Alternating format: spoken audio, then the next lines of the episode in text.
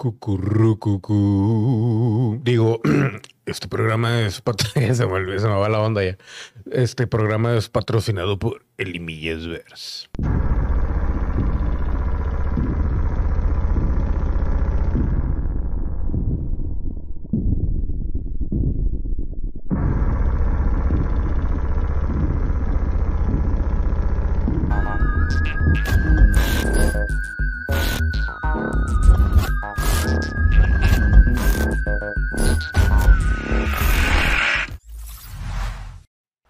Disculpen el intro, ahí se me fue la onda, pero bueno, buenos días, buenas tardes, buenas noches. Yo soy Jorge Limas y el día de hoy vamos a hablar de dos cosas bastante interesantes, honestamente, al menos para mí, sobre todo la segunda, pero vamos a empezar por la primera. Lo siento, estuve viendo mucho al bananero últimamente, pero bueno.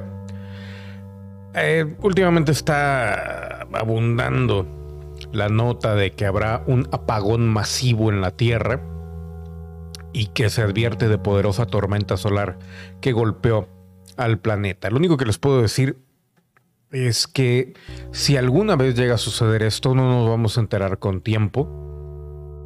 Ya sabemos que sí hay manera. Ya este tema lo hemos tratado hasta el cansancio desde aproximadamente el año 2018, 17 por ahí. Bueno, el 17 casi no hice videos, pero con conspiración paranormal pero pónganle 2016 finales, principios del 2018. Y es que, eh, pues obviamente la actividad solar está cada vez más extraña. Y lo único que les puedo decir es de que no nos vamos a enterar. Por más que saquen las notas, las notas simplemente son como para que cuando suceda digan, nosotros les avisamos, pero en realidad no están avisando de nada. Cuando esto suceda, obviamente, pues el Internet va a tener más problemas, los, detalles de comunicación con los celulares van a estar a la orden del día. No todo, no todo va a, ser tan terrorífico como, como, lo pensamos, pero sí va a haber eh, algunos detalles, ¿no? Y obviamente entre más intensa sea, más va a, fallar pues los GPS. Los GPS yo creo que son los que de plano van a, van a fallar. Son los, los que por default más van a fallar por los satélites y todo esto.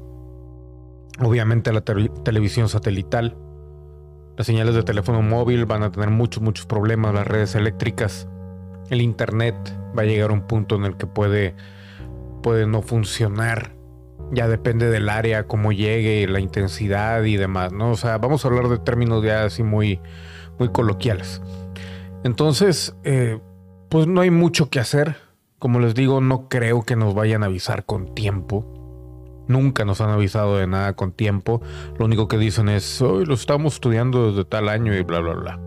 Hay muchos artículos, así que no vale mucho la pena especificar Ahora, lo que sí es de que eh, cuánto puede durar esto, pues depende, como les digo, de, la magnitud y del impacto y el lugar donde más afecte esta, esta llamarada MOU, esta llamarada solar que vaya a suceder y si es que realmente sucede, ¿no? O sea, son muchos factores. Entonces, pues como puede que afecte más un lado de la Tierra que el otro, como puede que afecte a todos por igual, etcétera, etcétera, etcétera. Entonces, yo diría, yo creo yo que es uno de esos temas que, que hasta que no suceda es cuando debemos ya realmente preocuparnos porque no hay una manera de chiquis. Perdón, mis, mis perritas, pero bueno, no hay una manera real de cuantificar el daño ni una manera real todavía de, de pues, cómo solucionar o cómo, cómo reaccionar a algo de este estilo porque no sabemos por dónde va a pegar ni cuándo exactamente ni el cómo. Entonces no vale la pena preocuparse realmente hasta que o ya digan que viene el, no sé, por decir algo, el martes y para este lado del mundo y bla, bla, bla. O sea, de ahí en fuera no hay mucho que podamos hacer, no podemos como que, ah, sí, vamos a cambiar de satélite y vamos a moverlo para acá, o sea, no depende de nosotros. Entonces, pues lo único que puedo decir es, pues, primero que nada, máquinas solares para la luz o lo que sea, un backup por ahí, este, los paneles para quien puedan adquirir paneles para su casa y todo eso, ¿no? Que, que, incluso aunque tengas paneles como quiera te va a afectar algo y sobre todo si la magnitud es muy grande, incluso baterías y cuestiones así, que tengas en casa no van a funcionar. Entonces va a ser una pérdida muy grande de aparatos electrónicos, pero estamos hablando de una magnitud enorme de la llamarada solar y del efecto que no creo que vaya a suceder. O sea, más que todo, todo se va a quedar en pues la estratosfera y la magnetosfera y todo ese rollo, ¿no? Entonces yo digo que ni se preocupen, pero bueno, yendo a la otra parte de este programa que es la que me motivó a hacerlo, es lo siguiente. Científico de Harvard sugiere que nuestro universo fue creado en laboratorio. Somos el experimento de una civilización inimaginablemente superior. No sé si recuerdan para la gente que veía el programa en el otro canal, Conspiración Paranormal, en el canal de Jorge Limas, que ahora ya no está ahí, que alguna vez hablamos de el libro este de la historia de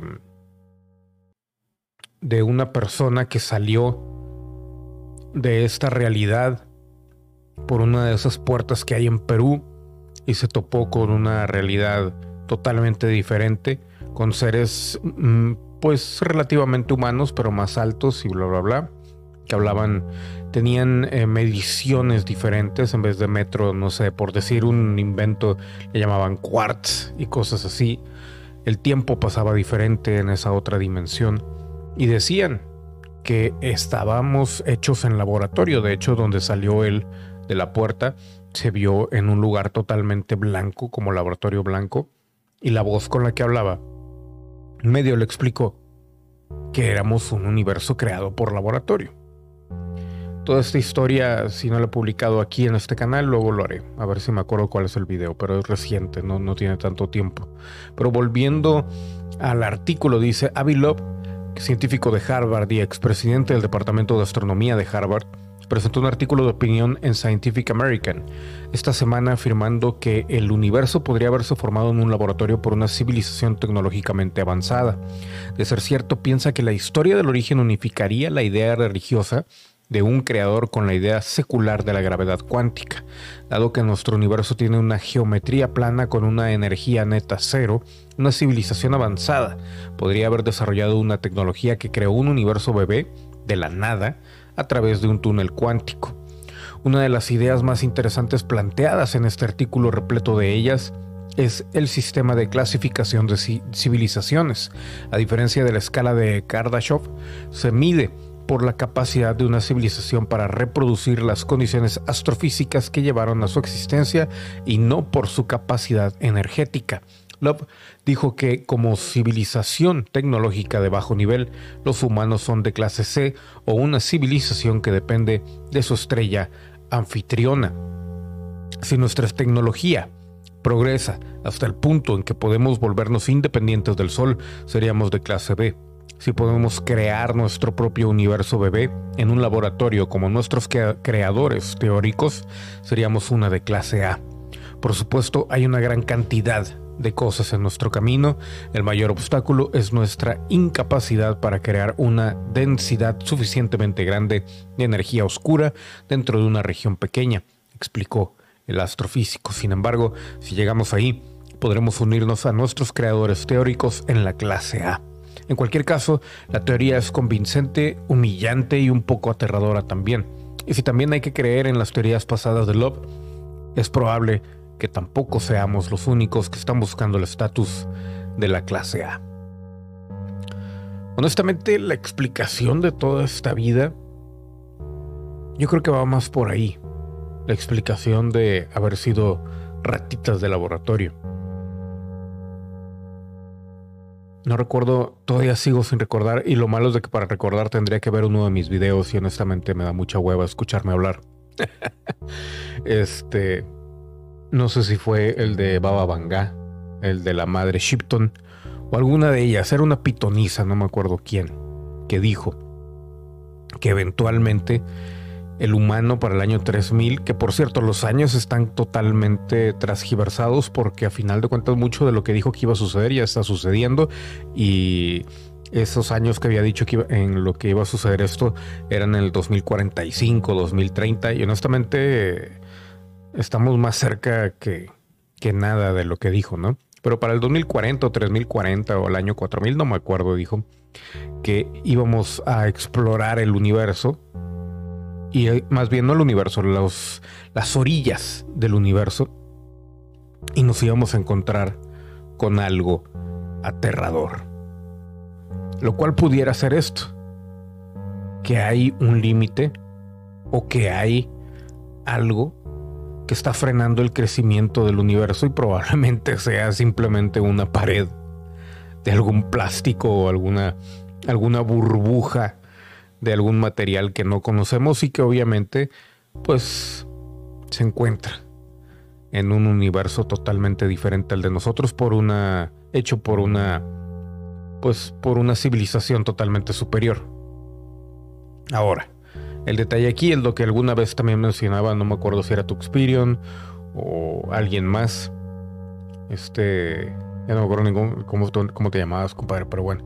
Este, realmente cuál es el punto de, de habernos creado.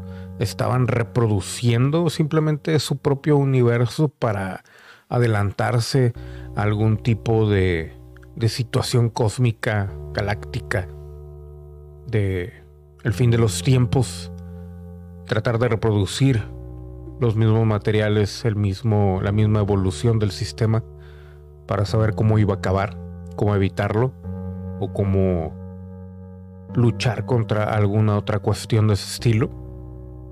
De ser así, número uno, están reproduciendo aquí donde nosotros nos encontramos algo que a ellos les está pasando o está próximo a pasar. Entonces, cuando nos llegue a pasar a nosotros, probablemente estemos también, a, digámoslo, horas para ellos a lo mejor de que suceda en ese otro universo, en el universo padre, por llamarle de alguna manera. Y si es así, estamos hablando de un doble fin del universo. Estamos hablando de un de un capirucho, como dirían cuando juegan. Ya no me acuerdo cómo se llama su juego, pero bueno, muy mexicano. Al mismo tiempo, la gente se va a preguntar, bueno, de ser así y que se comprobara que esto es cierto, entonces nada de esto es real. Al contrario, todo esto es real. El material que se usó es el mismo material del cual está creado la otra realidad. Tal vez reaccionó diferente, tal vez, tal vez tiene algunas diferencias, pero esto sigue siendo real y sigue obedeciendo ciertas reglas, como dicen por aquí, cuánticas y demás. La cuestión aquí sería, realmente pudiéramos pasar de este al otro universo y realmente estudiar y ver lo que sucede con el nuestro. De ser así, la pregunta ya no es si los extraterrestres vienen, la pregunta es, ¿habrá algunas otras civilizaciones que hayan hecho esto? ¿Cómo lo hicieron? ¿Cómo llegaron ahí? Obviamente superiores, obviamente pudieron haber venido al futuro, bla, bla, bla, bla. Y nosotros seguimos aquí lidiando con las Kardashian. No lo sé. Es muy interesante todo esto, pero ya estamos llegando al borde de la explicación científica.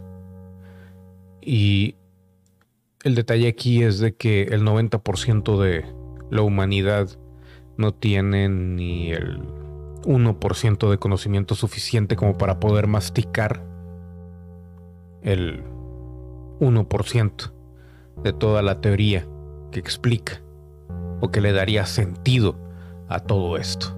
Y el detalle es otro, también, que he estado pensándolo muy seriamente últimamente. Si estamos en probeta, vamos a suponer que salimos del otro lado.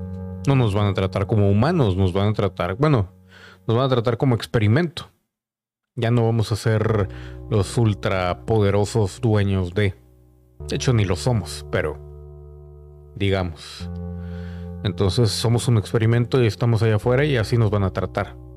No creo que nos dejen salir del laboratorio. Por otro lado, sería bastante emocionante saber la realidad de las cosas y tener todas las respuestas. Entonces, ¿hacia dónde vamos? ¿Realmente habrá alguien que podrá salir de esto? Sin morir y morir en otro lado. No dudo que haya pasado alguna vez en la historia de la humanidad. Pero ¿cuáles fueron las las variantes o variables que se jugaron para que esto sucediera?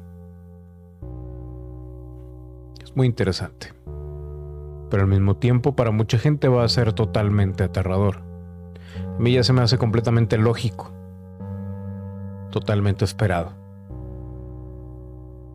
El problema es cuánto tiempo le toma a alguien llegar a ese punto de aceptar esa otra realidad y qué tanto control tendremos de ir y venir o simplemente de existir en esa otra realidad. Porque también hay historias de gente que se ha perdido en estas en estos vacíos entre realidades y las historias no son bonitas. Entonces, ¿Qué les puedo decir? Simplemente un universo, un mundo extraño allá afuera. Aterrador tal vez, pero una vez que sabes las variantes, probablemente sea algo totalmente emocionante. Yo fui Jorge Limas. Esto fue un misterio paranormal un tanto diferente porque, pues, a final de cuentas, hablé y hablé y hablé. Leí muy poco. Ay, maldito bananero hace que me entre mi sentido del humor en por default y se me quita la seriedad. Lo cómico es de que siempre se me quita la seriedad cuando trato temas profundos aquí, pero bueno, ya voy. Yo fui Jorge Limas, esto fue Misterio Paranormal. Saludos a todos, gracias y que tengan un excelente Dominguirri. Adiós.